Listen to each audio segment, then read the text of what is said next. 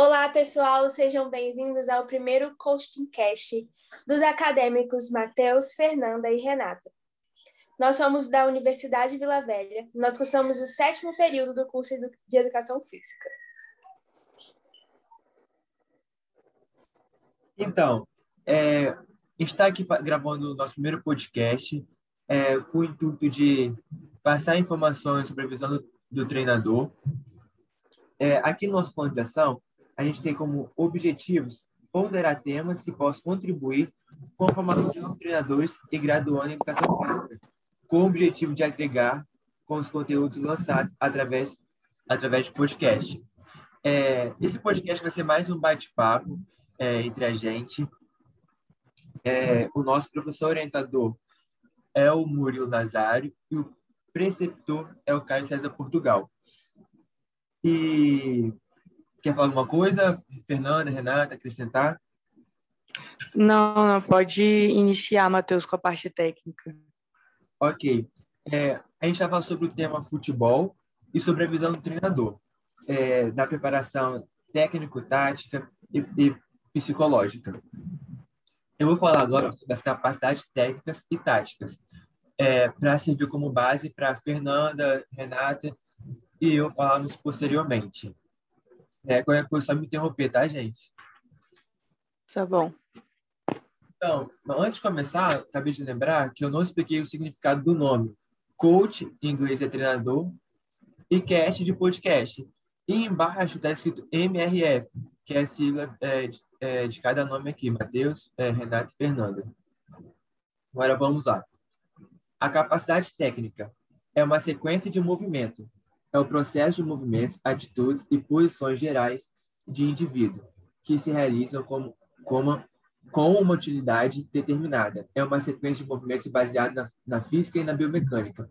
Cabe ressaltar que existem diferentes técnicas, inclusive em uma mesma especialidade. A técnica representa a utilização e a transformação da motricidade para alcançar que, este, é, que esta seja cada vez mais adaptada às exigências de jogos. A técnica, ela interpretação no tempo, espaço e situação do meio instrumental operativo inerente à concretização da resposta para a solução de tarefas ou problemas motores. É, dúvida, gente? Acrescentar? Nada? Vou continuar. É... Pode falar. Não, pode continuar, que aí depois a gente entra com a parte do treinador. Ok. A técnica pode ser assimilada quando as capacidades físicas do indivíduo são boas. Os gestos técnicos são ferramentas. Ó, é importante lembrar que são ferramentas que o atleta possui para resolver tarefas e problemas em esportes. É... Continuando, só um momento aqui. Ah, a parte da técnica acabou. Agora, é, Fernanda, quer falar? Era só isso. É, não, é só acrescentar que quando se tem o atleta se tem a parte técnica automatizada durante as partidas, né, durante o jogo em si, ele vai ter uma maior é, velocidade de reação para conseguir fazer as variações daquele movimento técnico, podendo sair né, do, da situação, o problema que ele se encontra no jogo. Ok. É, posso iniciar a tática e depois a gente se aprofunda mais? Pode, pode sim. Pode sim. Ok. A tática é cognitivo, raciocínio. É, é conjunto de meios ou recursos empregados para alcançar um resultado favorável é, complexo de conjunto de processos é, psíquico, cognitivo, motor, que conduza às tomadas de decisão. Ó, palavrinha-chave, tomadas de decisão, tomadas de decisão adequadas para resolver a tarefa problema do jogo, permitindo um comportamento adaptado às situações do jogo ou atividade. Então, é, técnica e tática, nesse parágrafo que falou, que trabalham juntas. É, a técnica é a ferramenta que você vai utilizar e a tática é como que você vai pensar para realizar, é a tomada de decisão. É, a tática é sistema de plano de ação que desencadeia tomada de decisão, as quais o objetivo é a estruturação de ações motoras, direcionadas à obtenção da meta desejada. A tática ela é uma estratégia e ela pode ser é, classificada segundo a sua abrangência em geral, que é o plano de jogo determinação de tarefas a serem, a serem observadas antes de uma competição, ou específica, que é a solução de imediato ali, soluções das situações da própria competição, conforme o plano de ação previamente estabelecido, que será aplicado com base na experiência, o que pode indicar uma mudança ou não dos planos. É, essa parte aqui da, da geral, que é o olhar de fora que você vai montar a sua estratégia, também é uma visão do treinador. Não concorda, Fernanda? É, sim, é, tudo que você vem falando agora, é, para o treinador, é essencial. Ele tem que procurar otimizar é, os treinos dentro dessas dentro da técnica, da tática, principalmente de forma que ele possa consiga aumentar a performance dos seus atletas. É, vou continuando aqui então. As capacidades táticas gerais é, são constituídas pelas capacidades perceptivas, que é a percepção, antecipação e atenção, é, e, a, e as mnemônicas, que é a recordação reconhecimento. Tem a, a capacidade tática de pensamento, a coordenação tempo-espacial de ações, que é o time, a tomada de decisão, a elaboração de planos e execução dos mesmos, e resistência e perseverança psíquica, para aplicação no jogo dos conceitos táticos elaborados. É, isso, isso que eu acabei de falar foi a base para a gente apresentar o nosso podcast e falar sobre, um pouco sobre a visão do treinador. É, no nosso plano de ação, a gente vai entrar agora sobre a visão do treinador, preparação técnica, que a Fernanda vai falar um pouco sobre. É, bom, é, oi, gente, eu vou começar aqui falando. É, hoje, no futebol moderno, existe uma grande discussão sobre os treinadores. É, hoje, a gente tem treinadores que são ex-atletas, que dão continuidade, continuidade né, na carreira, e temos os treinadores que não são jogadores, que estudaram para isso, é, para conseguir chegar no seu grande objetivo. E não é exigida uma formação acadêmica para ser treinador. É, você, tanto que a gente tem treinadores, ex-jogadores de grande sucesso, como, por exemplo, o Renato Gaúcho, que foi o primeiro campeão é, pela Libertadores como jogador e como treinador, foi o primeiro brasileiro a conseguir esse feito. E temos também como exemplo de treinador que não foi jogador, o André Vilas, o Vilas, Vilas Boas, que é um português que hoje está no comando do Porto, de Portugal, é, também com campeonatos, conquistas né, de campeonatos importantes.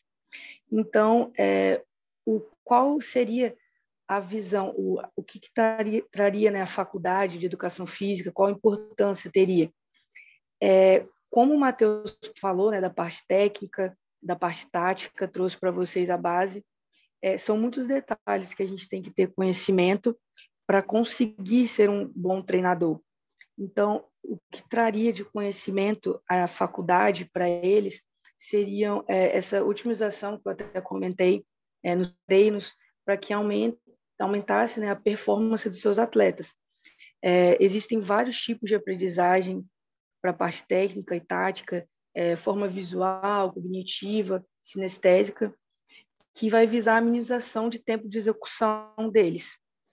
É, o, o, técnico Tite, atual é, treinador da seleção brasileira, ele defende muito a formação é, que os treinadores precisam ter esse conhecimento, que seria através da faculdade de educação física, mas como já dito, não é algo obrigatório você, ser, é, você ter algum curso, alguma capacitação para ser treinador.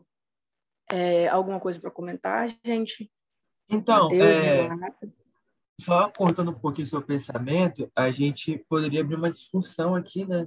Uma discussão saudável e pensar é, é vantajoso ter a formação? Qual o pensamento de você sobre isso? Como que a sociedade vê também, né? Se é, ex-jogador, ser é, técnico? É, como que é? Como que vocês pensam? Eu queria saber o lado de vocês. É, então, eu acho, eu penso, né, que, por exemplo, quando a gente tem a prática agregada ao estudo, à teoria, é excelente, porque você consegue aprender na teoria, já tem algo vivido e você consegue passar de forma melhor para frente esse, é, essa vivência agregada ao estudo. Quando você não tem a prática, você vai ter talvez um pouco mais de dificuldade para entender até mesmo que os atletas estão achando dos treinos ou por que que algo está dando errado ou por que que está dando certo. Acho que talvez essa realmente essa falta da vivência da prática possa sim fazer alguma diferença, mas como também só a prática é, vira algo que os é, possa ser de reprodução. É, pode até funcionar, ele está passando, está dando certo, mas ele não sabe o porquê também está dando certo. Ele talvez viveu aquilo e deu certo, ele está tentando fazer da, da mesma maneira. Como pode também ele passar uma reprodução e não dar certo e não conseguir identificar o problema. E também porque a, a faculdade de educação física é um meio científico para você aplicar tais Isso. conhecimentos, né? É, se você tem a propriedade para falar, você tem os conhecimentos, tem como debater, tem como falar. Né? Isso, embasamento, é a sua base. E um ex-jogador ser técnico, é, é melhor para ele em questão de ele ser mais conhecido, né? Se ele é um, um, bom jogador, ele já pensa, nossa, ele vai ser um bom técnico. E muitas vezes não é isso, entendeu? Depende muito é, do que foi passado para ele, do que ele vivenciou. É, Exatamente. É, pegando o gancho daquilo que a Fernanda disse, né, dessa junção da teoria com a prática, é assim, faz toda a diferença na vida do treinador, né? E linkando com aquilo que ela disse, que acaba criando quando não se tem é, uma base teórica, né? O treinador ele vem somente da prática, ele acaba reproduzindo aquilo que ele aprendeu. E isso pode, como a Fernanda disse, pode ser bom ou não. Porque, tipo assim, é, de repente aquilo que ele aprendeu foi bom para ele, né? Mas não vai ser para o time que ele vai é, exato, administrar, exato. né? Porque, tipo, são pessoas diferentes, são estamos em tempos diferentes. E eu tiro isso muito por mim, né? Porque em uma prova até que a gente teve nos períodos iniciais da faculdade, é, era até da matéria do Aldo, ele colocou uma questão né, que nós tínhamos que montar é, um plano de, de aula. E o Aldo, para quem não sabe, ele é professor, né, ele é treinador de equipe de basquete e tudo mais. E eu escolhi como plano de aula, né, fazer sobre o basquete. E como eu ainda não tinha o conhecimento necessário, eu fui colocando naquele plano de aula aquilo que eu havia aprendeu, né, vivenciado. aprendido, uhum, que eu tinha vivenciado. E achando assim que estava super certo, né? Eu fui tendo como base assim os treinos que eu tive e tudo mais. E depois quando eu recebi a prova, eu vi que tipo assim, estava errado. E depois ao longo da minha formação, quando a gente teve a matéria de basquete, eu vi que realmente estava errado, porque tipo assim, é, tem os fundamentos necessários para uma equipe de iniciação, uma equipe intermediária, uma equipe mais avançada, né? Tem toda então, uma é escadinha a se seguir, né? Tem toda é, Exatamente. preparação. Você começa vai daqui, sobe mais um pouquinho e vai indo. Então, resumindo, Sim, você, achou, você achou que ia arrasar e foi arrasada na prova. foi praticamente isso. Foi praticamente, ainda bem que tinha outras questões. Mas é isso, é, seria de fundamental importância, né? É, ter essa vivência na prática, mas também ter esse conhecimento teórico, para que a equipe ela consiga alcançar né, o alto rendimento, é, que o, para que o treinador ele possa aplicar da melhor forma né, aqueles Sim. conhecimentos que ele tem para a sua equipe. Então, só para finalizar essa parte de é, treinador e educação física, treinador e jogador, é, a gente podia falar uns pontos positivos e negativos e, e a visão de mercado de trabalho, né? E depois a Fernanda pode continuar se aprofundando mais na preparação técnica. é, eu posso começar aqui falando que a visão de mercado para quem é, é ex-jogador é melhor, porque já está ali nos holofotes, é, já está ali na linha de frente, né, entre aspas, e é melhor para ele no mercado de trabalho, ele tem mais opções, vamos assim dizer, né? É, e quando você é jogador e começa a sinalizar que você quer ser treinador, clubes grandes já vêm até você. você. Não é você que vai procurar o clube, você não tem que começar lá nas categorias de base. É, o exemplo também, né? Do Rogério Ceni. Rogério Ceni, o Zidane, é, o próprio Renato Gaúcho que eu comentei, eles praticamente já iniciaram em grandes times. É, o Zidane em grande o Real Madrid é, e outros exemplos assim que de sucesso que não passaram pelo, pelo caminho mais árduo que teria que ser feito, né? E um ponto negativo é que se torna um mero reprodutor. O que passa para ele, ele reproduz. É, claro, está falando aqui de, de maneira geral. Tem aqueles que são fora da curva, né, que pensam fora da caixa e buscam uma especialização. É, agora, tem alguns, falar, é, tem alguns exemplos é, de, por exemplo, José Mourinho, ele é jogador, foi um meio-campista, mas logo depois virou treinador, é, estudou para isso, fez cursos. É, não, não me lembro agora se foi faculdade, mas ele fez alguns cursos é, para conseguir juntar isso que a gente estava comentando, que a Renata falou, que, que você falou, Matheus, que eu também comentei, de juntar a prática com algo teórico. Sim, sim. Então, isso é importante também, não, não generalizar. Existem alguns ex-jogadores que procuraram mesmo é, esse estudo. Alguma coisa para acrescentar, Renato? Ponto positivo negativo? Não, é isso aí que vocês disseram mesmo. É, então, falando é o ponto positivo e negativo de ter a formação né, de educação física. O ponto positivo é que você tem a propriedade para falar, você tem a base, é, você tem aquele conhecimento científico para aplicar. E o ponto é, negativo, eu não, não, consigo pensar em um assim, não. É, a única coisa que seria é que demanda tempo. É, tem aquele tempo para você se, se especializar. Sim. Sim, sim. É, você também, é, às vezes, eu acho que não é nem o tempo de você é, estudar que é o mais demorado, é você conseguir ter uma oportunidade, porque você começa na categoria de base o, e até você conseguir subir, se vão te dar né, uma oportunidade de um time profissional, é, é bem difícil. É, isso aí. É, acrescentar, Renata, alguma coisa? Não, é exatamente isso aí que a Fernanda falou, né? Desse, dessas oportunidades, que elas são muito mais, mais tem mais fácil acesso aos ex-atletas, né? Do que um sim, treinador sim. que não é atleta. Mas não, é. nada mais a acrescentar, não, é isso mesmo. É, Fernanda, continuar falando sobre a visão da preparação técnica do, do treinador, como que vai aplicar? Pode é, continuar. Eu, eu acho assim que agora acho que a gente já pode passar para a parte tática, falando um pouquinho de como iria funcionar esse esquema tático. Ah, é, hoje no pode continuar, é, pode continuar hoje desculpa. No, hoje no futebol moderno, né, é, a principal preocupação é não tomar gols, o que mudou muito com é, o passado, que é, antes as equipes eram completamente é, voltadas a fazer o gol, e hoje isso já é diferente, é uma preocupação enorme em não tomar o gol, pelo, pela contagem né, dos pontos da, das competições, e, e os treinadores estão escolhendo esquemas que façam isso.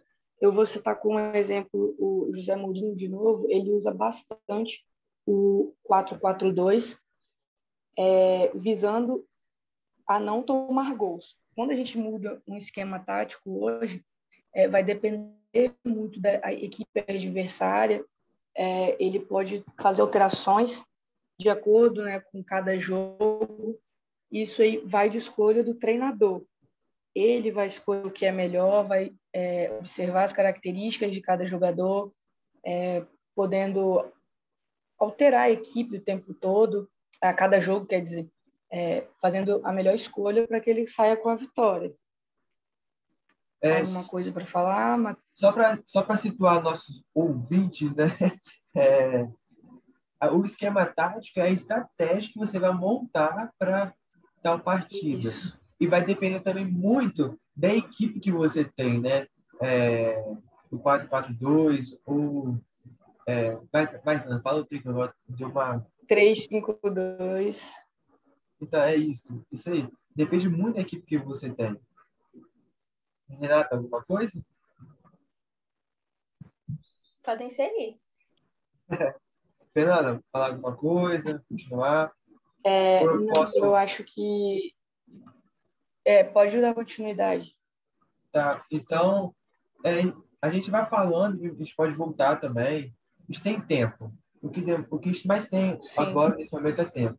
Eu vou falar agora sobre a preparação tática e os métodos que pode usar, né? É, os caminhos que você pode seguir para trabalhar é, melhor.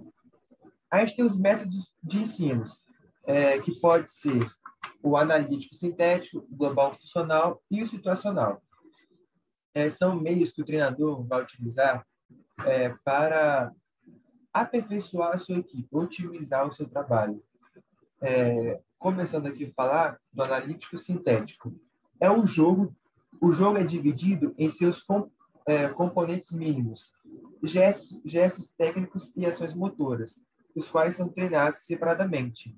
É, geralmente, o analítico sintético é visto pelos é, é, praticantes, né, que pratica ali, que está ali os atletas ou os alunos mesmo, é visto como, entre aspas, chato, tá, galera?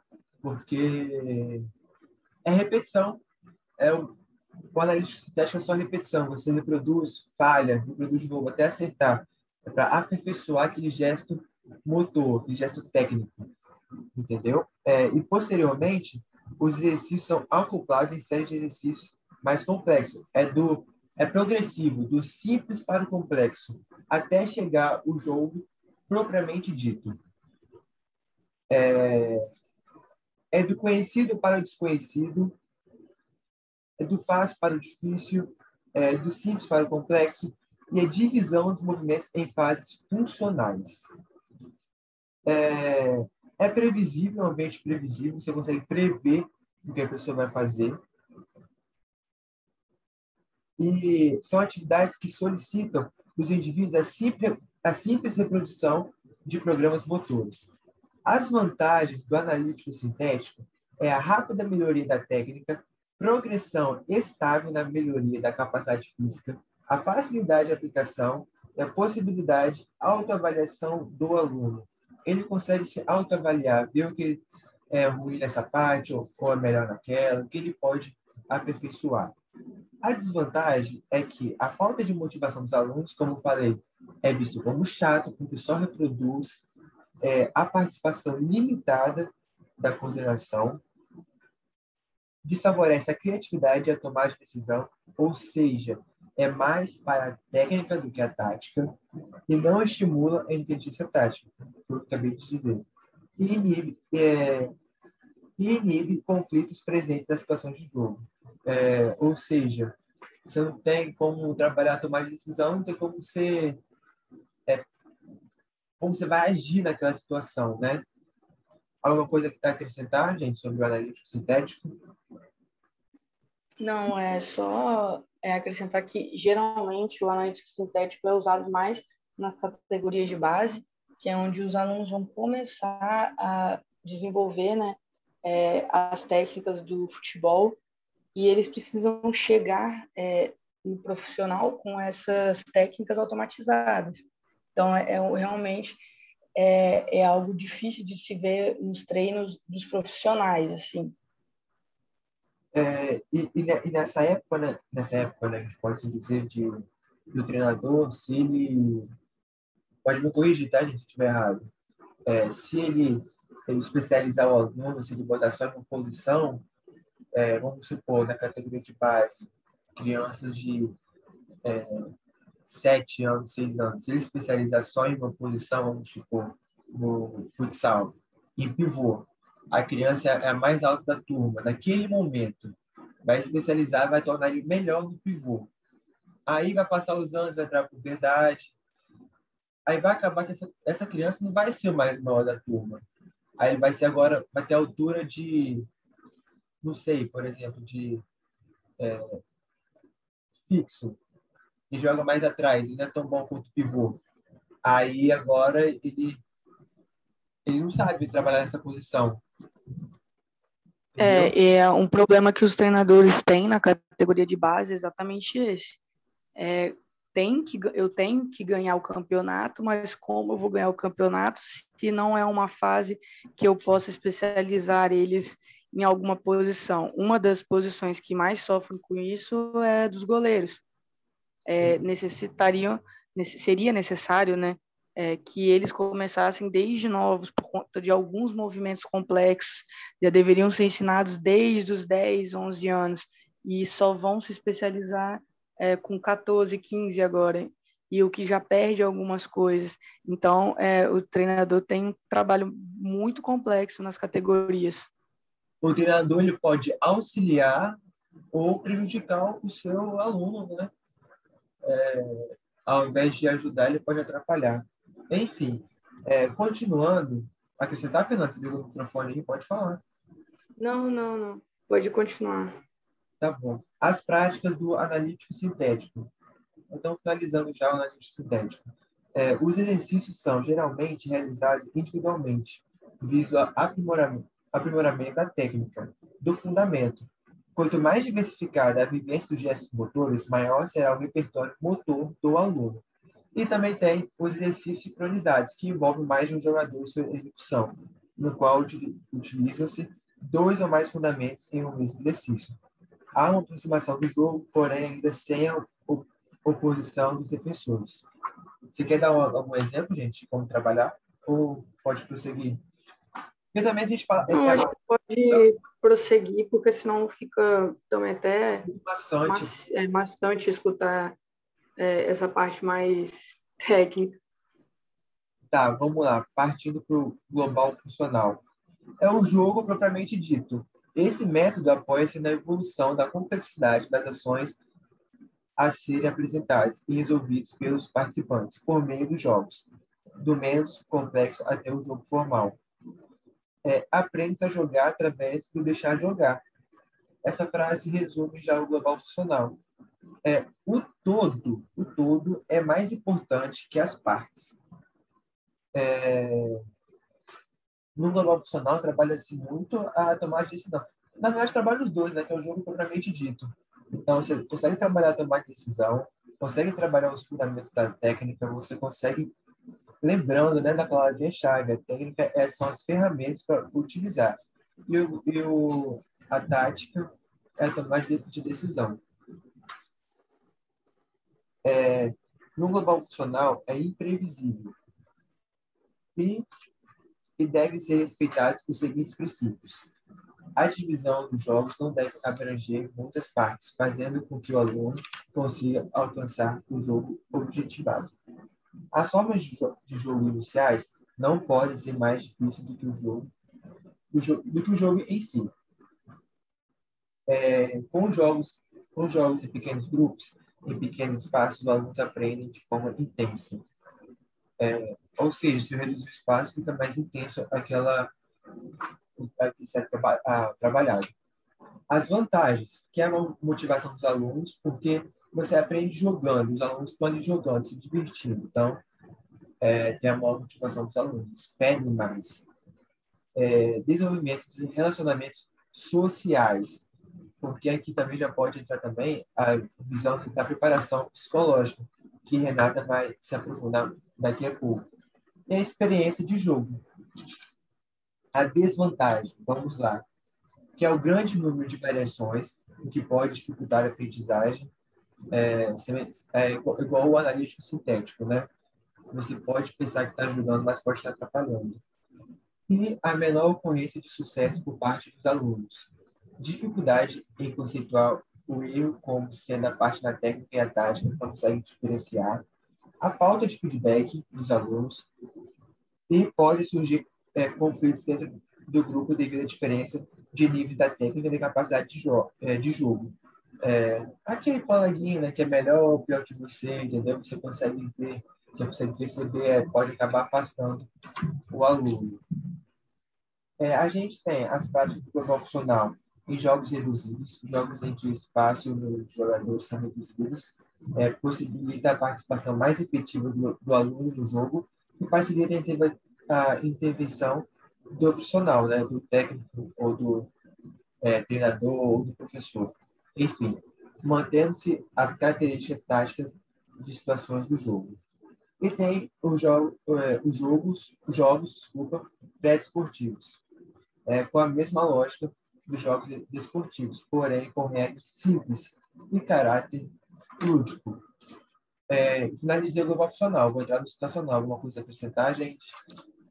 Não, eu acho que você pode falar do outro para a gente fazer um, é, os comentários no final do próximo. Ok, beleza. É, situacional. Vou fazer diferente aqui. Acho que vou começar pelas vantagens e desvantagens, já fica mais claro também, porque o situacional é um pouquinho mais é, difícil, penso eu. Então, deixa eu achar aqui a parte. Vamos lá. É... O situacional, ele compõe-se de jogadas básicas extraídas de situações padrões do jogo. É... O global funcional, ele é do, do todo a, o todo é mais importante que as partes. Então, o situacional é a parte. Entendeu? Pensa como global funcional uma pizza. É, ele, é, ele é o todo. O situacional, ele é uma fatia dessa pizza que pega uma jogada e trabalha em cima dela. E o analítico sintético pode ser a borda, que vai usar técnica, vai usar tática é, para é, realizar tais ações. O situacional ele é pautado no desenvolvimento da capacidade de tomar decisão e da consciência de jogo. A revista trabalha muito a, a tática do seu aluno, tá? A tomar de decisão dele. É... Partindo aqui, após o desenvolvimento das capacidades de jogo, é, por meio de uma metodologia que utiliza voltadas para o desenvolvimento das capacidades táticas básicas, que é acertar o alvo, é, transportar a bola ao objetivo, tirar as vantagens táticas, reconhecer espaço, superar o adversário. É isso que você pode trabalhar a situação do jogo. Aí tem os jogos situacionais, estruturas, né, funcionais. Um contra um, dois contra um, dois contra dois, é, dois mais um, dois mais um vezes dois, três vezes dois, e por aí vai. São inúmeras variações que você pode fazer para trabalhar a situação do jogo. É, jogos para desenvolver inteligência tática. Jogos que fazem os alunos a solucionarem problemas. É, já para o desenvolvimento da aprendizagem motora, chegando ao treinamento técnico, recomenda-se desenvolvimento das capacidades coordenativas como pré-requisito para o treinamento técnico. Treinamento de habilidades técnicas básicas, controle dos ângulos, regulação, aplicação da força, determinação do momento do passe, antecipação da direção do passe, entre outros. É, esse todo o material que eu utilizei aqui nesse, nesse podcast é tudo da faculdade mesmo, que vem recebendo material dos professores, de outros períodos, que já passou, né? É, e também de pesquisa que a gente fez, para ter uma base para falar para vocês aqui que estão nos ouvindo. É, é, até meio engraçado, né, gente, falar aqui, que só nós três aqui. Sim. O pessoal vai ouvir depois. Mas, enfim, é isso. Acabe minha parte aqui. Se alguém quiser completar, é, à vontade. Falar sobre o que você disse sobre os métodos, o treinador tem é, o dever de conseguir escolher né, o melhor método dentro do pouco tempo que eles têm durante as competições. Ele tem que é, se preocupar mais na qualidade do treino do que com o volume. É, hoje é exigido muito dos atletas é, jogos seguidos. Se eu não me engano, o Flamengo, ano passado, teve cinco jogos, não, quatro jogos em uma semana. Olha o desgaste físico de, dos atletas. É, como é que durante esse intervalo ele vai fazer esse treinamento ou não vai fazer o treinamento? Isso tudo cabe à decisão do treinador. É, vai poupar atleta? Não vai? É, qual vai ser a melhor metodologia para trabalhar para o próximo jogo?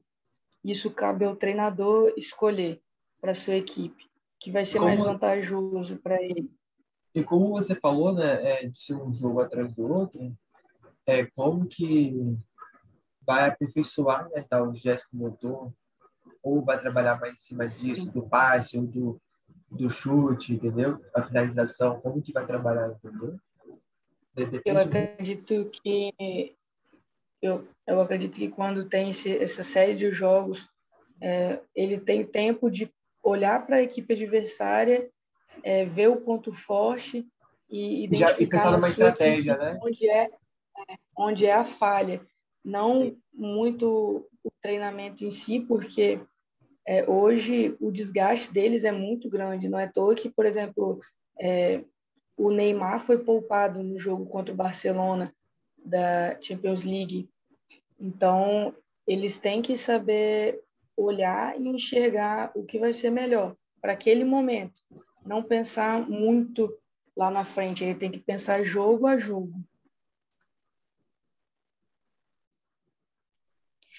Pegando um gancho nisso que vocês disseram agora, né? E antes de tudo, né? Não basta só conhecer esses métodos, né? Como a Fernanda mesmo disse, né? Ver é, como é a, a equipe adversária para saber como o treinador ele vai trabalhar com a sua equipe, né? Para atingir os resultados, os seus objetivos, né? E não basta também só conhecer a equipe adversária, né? Antes de, de, o treinador aplicar esses seus métodos, ele precisa também conhecer a sua equipe. Então, com isso, que faça uma, um diagnóstico para conhecer, de fato, é, os seus jogadores, ver o que pode melhorar, ver o que não pode melhorar. E seguir com esses métodos, né? E com o mais apropriado para o momento. E também, diante disso, eu acho interessante também sempre rolar um feedback né, com os atletas, assim, no pós-treino, né? Para saber se tá legal, se tá bacana, se eles estão conseguindo entender. É, é sempre bom ter essa troca, né? Porque às vezes o treinador ele só tá passando e talvez o atleta ele tá tipo só reproduzindo o que o outro tá fazendo, não tá de, de fato entendendo. Entendeu? Sabe? Entendendo o para que que ele tá fazendo aquilo. Então essa troca do treinador com os atletas é muito importante. É, só fazer... tá... pode, pode, falar. Pode, pode falar, falar, pode falar. Não, é, pode é, falar, só, só fazendo um gancho com o que a gente falou né, anteriormente sobre a educação física e treinador, é, tem matérias que auxiliam a gente né, na faculdade, por exemplo, a, a didática, como, de como que você vai falar com o seu aluno, é, a matéria do, do esporte que você vai trabalhar, né? por exemplo, tem a matéria de futebol, de como que você vai é, falar com o seu aluno, é, com o seu é, como fala, desculpa, fugiu a palavra, é, como praticante daquele esporte, né? Com, o seu atleta, isso, desculpa. É, tem, tem uma, é, como, como a gente falou, né? É a base de como você vai trabalhar. É, como que você vai fazer um diagnóstico. É claro, essa parte de esportes é parte do bacharel, mas tem as matérias de, é, de licenciatura que te auxiliam, né? Para você é, utilizar tais métodos ou utilizar é, tais diagnósticos para você trabalhar com, com o seu aluno. Né? É, por, isso volta para isso volta para a importância da, da formação acadêmica para o treinador. Porque, por exemplo, para um ex-atleta, ele via o treinador dele falando de uma forma talvez mais agressiva, mas quando ele for treinador, ele vai estar com atletas que não funcionam desse jeito, que não conseguem é, funcionar sob tanta pressão. Então, é, você conseguir é, desenvolver formas ver métodos diferentes dentro da faculdade de se falar, né, de se chegar até seu atleta, até seu aluno é importante. E é, o futebol muda ano a ano. É, então, assim, cada vez mais dinâmico, é, cada vez é mais veloz. Então, se o treinador não estudar, não se adequar, é, ele não vai para frente. Ele, a carreira é curta. E falando, Matheus né, também falou agora dessa parte emocional, psicológica, acho que a gente pode entrar agora nessa parte com a Renata falando. Sim, eu ia mesmo é, já pegar esse gancho da sua fala desses estímulos, né? Que as pessoas elas reagem de estímulos diferentes, né? Então o treinador é, ele tem que saber é, dar estímulos para que para toda a sua equipe, né? Apesar de ser diferente, mas para que toda a consiga entender o que ele está passando. E o que você falou era justamente o que eu ia falar, né? Retomando a esse gancho da importância da formação do, profe... do treinador, né? Porque durante a sua graduação, apesar de ter é, matérias, né, que vão ser voltadas à tática, à técnica, tudo isso que vocês já disseram, também tem matérias que vão voltar ao lado psicológico, que é de suma importância, né? essa, essa formação do treinador, para que, além da tática e da técnica, ele possa é, adquirir uma melhor performance da sua equipe. E com isso, é, é muito importante que o treinador ele consiga fazer com que a sua equipe assimile a técnica, assimile a tática, mas também esses fatores psicológicos. O que seriam isso? É, o nervosismo na hora de jogar, é, a pressão da torcida, a pressão até mesmo dos próprios pais. Tirando esse é, o lado de uma equipe de alto rendimento, né, ou de um clube bem estruturado, vamos para o lado da nossa escolinha, assim, né, de bairro, que talvez não tenha é, um psicólogo, que num clube grande talvez teria. Então, por isso é necessário que o treinador ele tenha esse conhecimento psicológico para lidar com a sua equipe, né? E estava fazendo algumas pesquisas, né? E alguns estudos mostram que essa parte psicológica ela vem sendo trabalhada cada vez mais. Ela vem ganhando espaço nesse processo de formação do jogador, né? Do, do, de formação também do treinador para que é, esses, esses fatores psicológicos eles possam ser estudados e cada vez mais melhorando a, o aspecto, o rendimento da sua equipe. E Becker Jr. ele diz o seguinte: o treinamento psicológico ao atleta proporciona, proporciona a aprendizagem, a manutenção e o aperfeiçoamento psicofísico. E para Pérez, ele diz o seguinte: o objetivo do treinamento psicológico é melhorar as habilidades psicofísicas que influenciam no rendimento esportivo. Ou seja, é tudo isso que eu já disse, ligado à técnica, ligado à tática, também o psicológico, que às vezes conta muito mais é, na hora do jogo, né?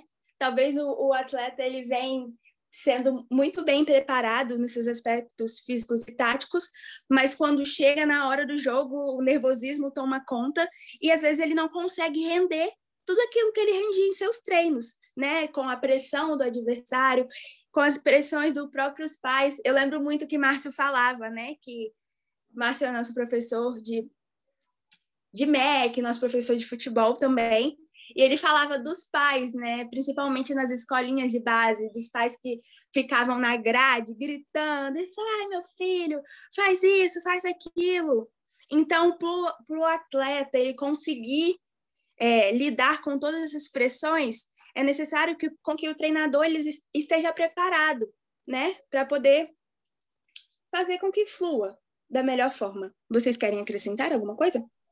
É, hoje em dia, os atletas né, da categoria de base, é, de times estruturados, já tem também um acompanhamento psicológico, mas eu fico pensando, né, por exemplo, hoje em dia, é, acho que foi semana passada, na verdade, um atleta de 16 anos estreou pelo Fluminense. É, esse menino, esse adolescente, ele tem psicológico para estar tá no meio de tantos profissionais é, de nome grande, num, num clube grande, onde a pressão é extremamente alta em cima dele. Então, o treinador tem que saber o momento de colocar esse, esse atleta, é, porque até mesmo pode queimar o menino, vai colocar ele no momento de pressão muito alta, ele está começando a carreira dele, ele vai conseguir? Ele tem esse esse suporte psicológico? Não tem? Então, é claro, isso vai variar. É, não me lembro exatamente o nome, mas estreou pelo Barcelona, um menino também de 16 anos, que respondeu super bem a toda a pressão. Contrário, parecia que já jogava há anos, mas a gente tem também é, nomes que não deram certo. Quando se bota na fogueira, não respondem, é, o nervosismo toma conta. Nos treinos, é, é, tem brilhantes momentos nos treinos, é, jogando com grandes nomes já de anos no futebol, e ficam bem, só que é, um, é o clube que ele está, são colegas de trabalho dele, mas quando se coloca num jogo valendo um campeonato, eles não conseguem controlar o nervosismo e atrapalha até mesmo pode encerrar a carreira do jogador ali. Porque se ele está começando é, e acontecem falhas enormes, consideráveis, ele não vai ser contratado mais. Então, é, o treinador tem que ter esse feeling de saber é o momento, não é o momento, ele está preparado, não está preparado. Só isso mesmo. Exatamente, né? E esse psicológico também vai é, principalmente na, eu falo das categorias de base, né, que está começando, porque às vezes a criança ela não aceita perder, né? E assim, no jogo não é sempre que a gente não nem no jogo nem na vida, né? Não é sempre que a gente vai estar tá ganhando tudo. Então é, é importante também que o que o treinador conheça esse lado psicológico, faça com que os alunos, os, os jogadores entendam também que perder faz parte do processo, né? Porque às vezes a pessoa perde e quer desistir, né? Talvez teria até um grande potencial, mas aí perdeu, ficou muito nervoso, os fatores externos atrapalharam o seu rendimento na hora do jogo e aí desiste, né? Aí cabe o treinador ter essa conversa, é mostrar mesmo aos seus jogadores é, que faz parte do jogo. Você quer Eu, falar? Sim, sim. Coisa é, essa parte que você falou aí sobre o perder, né? Acho que mesmo quando você perde, você acaba ganhando de alguma forma. É o aprendizado, né? Que você é, carrega.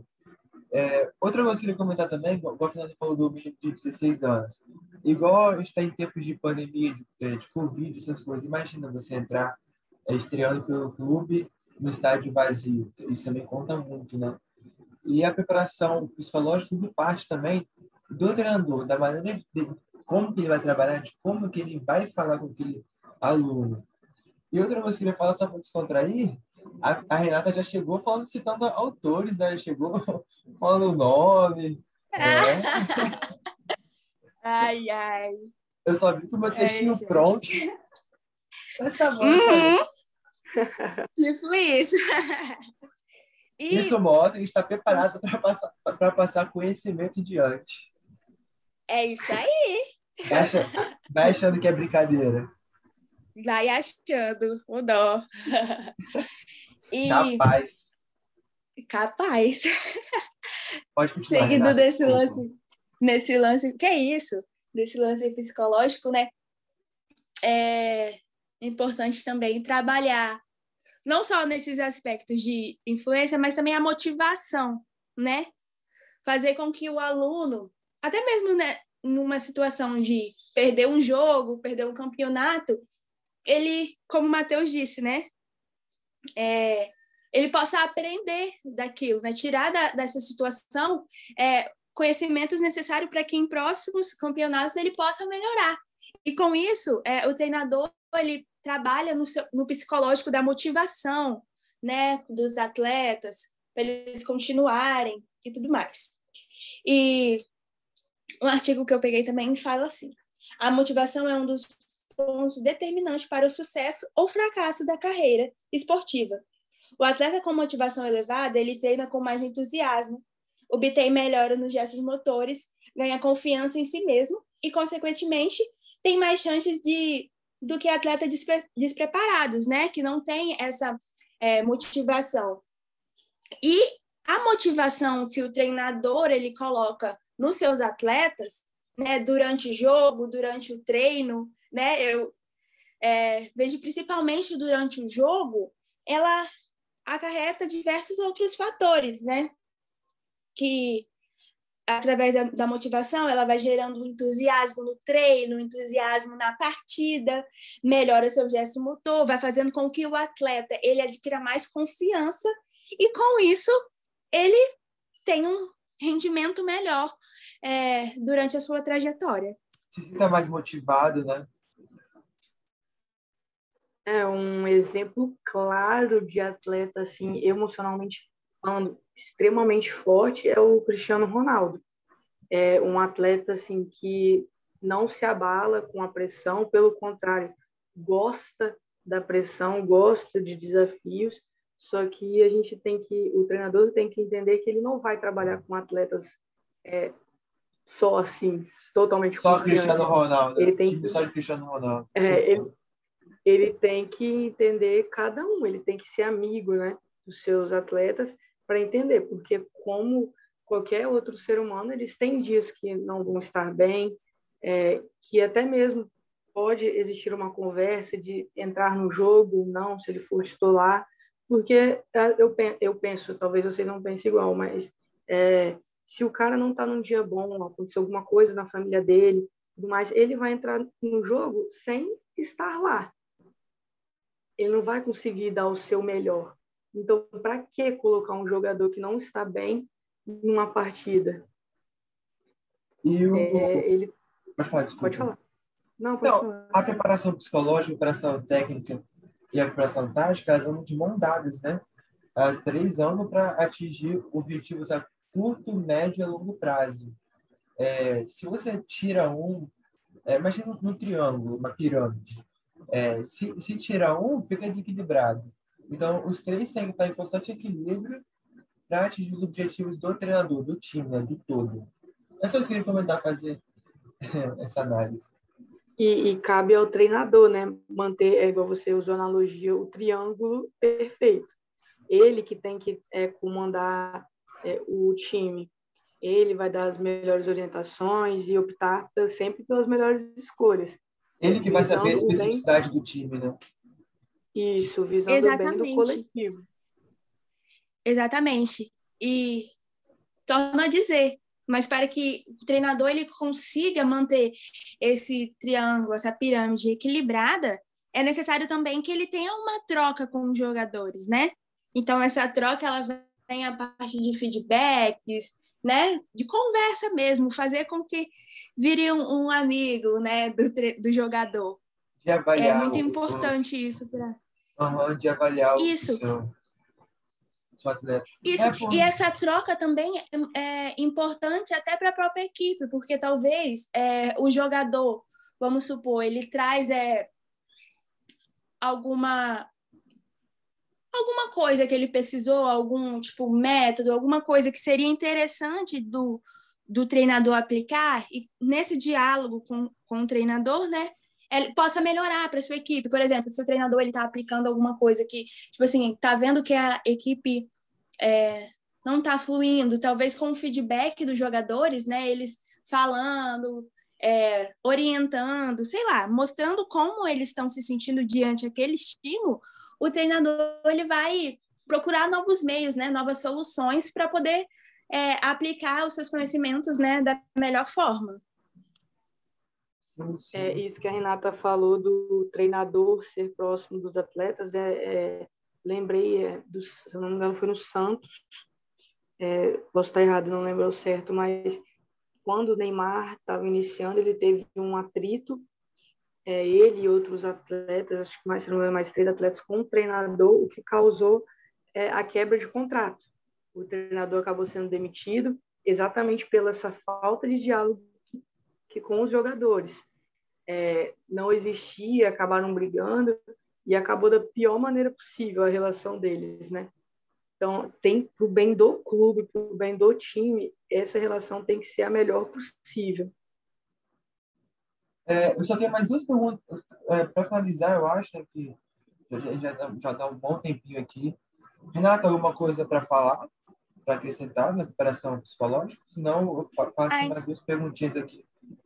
Ainda não. Fechei o que eu tinha. Pode fazer as perguntas. Fechou, Fernanda? Sim, sim, pode fazer. Tá, é uma perguntinha para Renata. Seria como que a gente pode trabalhar é, diretamente na preparação é, psicológica do, do atleta, diretamente, assim. Você já falou a, a, sua importância, mas de como a, é, atingir tal objetivo. E quanto a Renata pensa, eu vou fazer a pergunta da Fernanda. Fernanda, pensa na sua resposta aí. Quais as dificuldades é, para os treinadores do futebol brasileiro? Porque isso está no nosso plano de ação, a gente tem que falar também. E é isso. Quando quem quiser responder só o microfone e falar. É, respondendo já, no futebol brasileiro, um dos maiores problem problemas é a continuidade. É, eles têm pouco tempo de trabalho para poder dar é, o retorno ao clube. Por exemplo, o Renato Gaúcho está no Grêmio há mais de quatro anos. Isso é quase impossível dentro do futebol brasileiro. Se você está no comando de um time e não traz resultados é, ótimos para eles, é, dez jogos tendo, perdendo, empatando, você vai ser demitido. Ele não tem tempo de trabalhar de verdade. É, às vezes é contratado já no meio da fogueira, o time tendo que lutar contra rebaixamento, e, e ele tem que fazer um milagre, coisa que é inviável, porque o treinador tem que ter o tempo de fazer, de dar o seu DNA ao time, é, ver com qual atleta é, ele pode contar mais, quem está precisando de apoio psicológico, quem está precisando de motivação, quem já está ali é, preparado para entrar em campo e escutar também dos jogadores, coisa que aqui não acontece. O treinador, se ele perde duas partidas seguidas, ele já é crucificado. É, e na Europa, na Europa, né, vou fazer a comparação, isso não acontece. É, o treinador tem um tempo, é, bastante tempo para conseguir é, arrumar o time ao seu modo e para mostrar resultado. Eu acho que para é, hoje no futebol brasileiro o maior defeito para os treinadores é esse, a falta de tempo. É isso, gostei da sua resposta. Renato, e aí? Repete a minha pergunta só para o pessoal aí de casa lembrar também, caso tenha esquecido. Ah, tá Eu bom. vou responder. É, de como a gente pode é, trabalhar a preparação psicológica diretamente do seu atleta, do seu aluno. Entendi. É, eu acredito que de maneira principal, né? No, no, de começo, de início imediato, é conhecer a equipe que se trabalha, né? Conhecer os jogadores. Como eu mesmo disse, né, anteriormente, é fazer uma, um diagnóstico da sua equipe, né? Sabendo assim como quais são os estímulos que os atletas eles estão acostumados, os estímulos que eles é, melhor se adequam, né? Para que assim o treinador ele possa trabalhar é, os seus métodos é, analítico, global, os métodos que você já citou, né, com a sua equipe, fazendo com que eles adquiram o conhecimento que está sendo passado pelo treinador da melhor forma. É, e essa maneira psicológica também pode vir também dos do feedback também da equipe, né, desse diálogo com o treinador e essa motivação, é, esse lado mais humano mesmo, sabe? Esse lado da empatia, de entender que assim como a Fernanda disse, que pode ter dias que os atletas não estão em um bom dia, é, pode ser que também por influência da, do, do contexto né, social que esse é, atleta ele vem. Pode ser que ele seja mais agressivo, pode ser que ele seja mais retraído e tudo mais. É saber fazer com que durante é, o treino e durante o jogo o aluno o jogador, né, o atleta, ele possa ter o melhor é, desempenho possível. É, só passando, é, gostei, gostei da, da, sua, da sua resposta também. É, só relembrando o espaço que a gente falou, né? É, acho que a gente conseguiu atingir nosso objetivo, nosso podcast, né? Que era passar, passar tal conhecimento. É, a gente, já peço perdão em nome de nós três, se, gente, se o microfone fa, falhou em algum momento, ou se, sei lá, você, se, não sei se alguma coisa, enfim, é, a gente passou o nosso melhor, acredito eu. E só passando uma régua, um pente fino em tudo, é, o técnico, o que é técnica? É a ferramenta que você vai utilizar para atingir é, tal objetivo. A tática é a tomar de decisão. Eu estou falando em cima de palavras-chave, tá? E método analítico, sintético, que é o meio da repetição. Repetição, tá? Você vai repetir várias, várias, várias vezes. Ter o melhor feedback do atleta, do seu aluno que também entra na parte da Renata que ela falou, tem um feedback do seu atleta para recuperação psicológica. O, global funcional, que é onde tem um jogo propriamente dito e onde há uma motivação dos alunos, que a Renata também citou que é, é importante, e o situacional, que é a situação do jogo. É, acho que é isso, a gente já pode finalizar, está quase uma hora, ou se não mais. É, Renata, quer acrescentar alguma coisa? Renato, Fernando. Posso finalizar, então? Não, Fernando, você e eu também, tanto faz. Fernanda, é. falar alguma coisa? Pode falar, Fernando. Não, não. Pode, acho que a gente já pode finalizar. Então, esse, esse é o nosso primeiro podcast. Então. Né? E falando sobre, trazendo o tema de futebol e é visando o treinador, do técnico, né? É, os próximos, aguardem, vai ser um melhor que o outro. É, a, a, já posso dar um spoilerzinho, né? Que o, o, próximo já vai ter um convidado, podcast 002 do podcast. é, é, e é isso. É isso, eu espero que vocês tenham gostado, né? Para quem ouviu até o final. E semana que vem. Compartilhe com os amigos. Não importa de onde você veio. 002 é. vem com a presença de um convidado e eu espero que vocês gostem. E, é isso. E não importa você, se você veio do Instagram, veio do WhatsApp, de qualquer outra rede social, compartilhe pelo menos para um amigo, compartilhe. Acho que todo mundo tem um familiar, um amigozinho que pode compartilhar. E é isso. isso. Espero que vocês tenham gostado. Vai ajudar a gente. É isso aí. É isso, gente. Até trabalho a próxima. acadêmico, nosso trabalho acadêmico. Tchauzinho. Tchau, Tchau. valeu, valeu.